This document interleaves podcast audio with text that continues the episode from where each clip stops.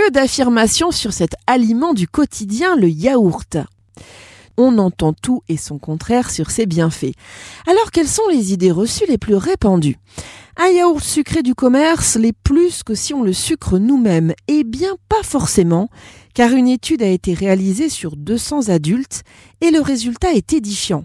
13,6 g de sucre à la maison contre 10,2 g pour un yaourt pré-sucré.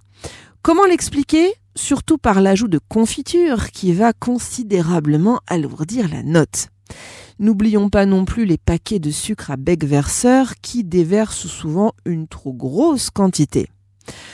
On continue dans les idées reçues avec celle-ci. Le yaourt est la principale source de calcium. C'est faux, car s'il en contient 150 mg pour 100 g, il se fait copieusement battre par le champion tout-terrain, j'ai nommé le thym. Oui, le thym sec est extrêmement riche en calcium, 1260 mg pour 100 g en moyenne, soit plus que les besoins quotidiens d'un adulte.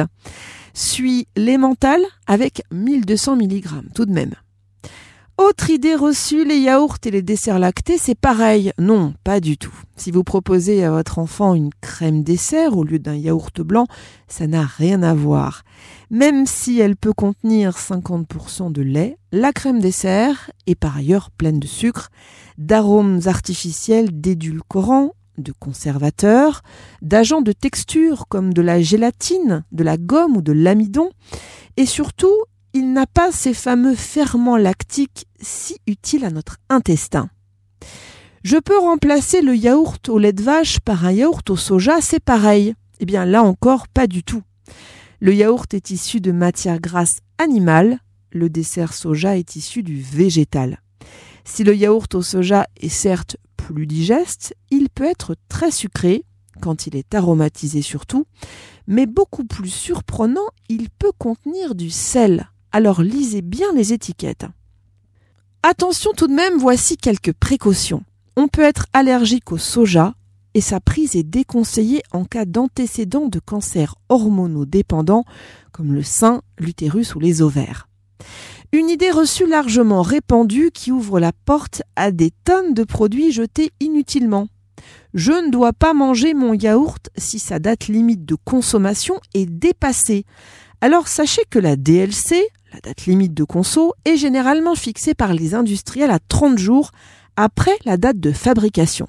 Mais dans les faits, vous devriez pouvoir consommer vos yaourts même si elle est dépassée de 3 semaines, mais à condition, bien sûr, que le yaourt soit conservé au réfrigérateur, qu'il n'ait pas été ouvert et surtout qu'il ne présente pas de couvercle bombé, de moisissure ni d'odeur suspecte, signe d'une altération du produit.